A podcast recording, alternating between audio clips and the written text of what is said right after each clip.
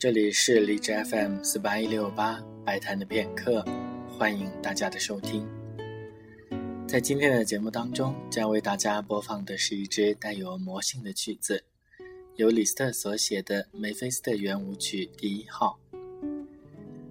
李斯特所写的《梅菲斯特圆舞曲》总共有四首，其中以第一首最为有名。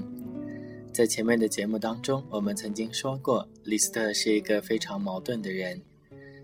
据说晚年的他所用的手杖上三个面分别雕刻着浮士德、梅菲斯特以及阿西西的圣方几个，正好可以代表李斯特的三个不同的方面。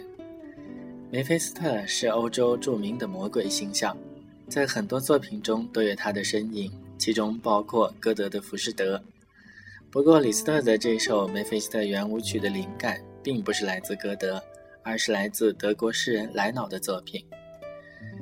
这部音乐所写的场景描绘的是，浮士德和梅菲斯特路过一个乡间的小酒馆，里面正在举行一场婚宴。在梅菲斯特的引诱下，浮士德加入到当中。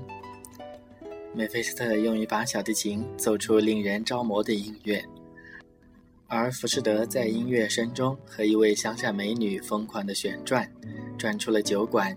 进入到了森林之中，小提琴的声音越来越轻柔，夜莺在远处唱出了爱情之歌。下面就请大家一起来听由李斯特所写的《梅菲斯特圆舞曲》第一首。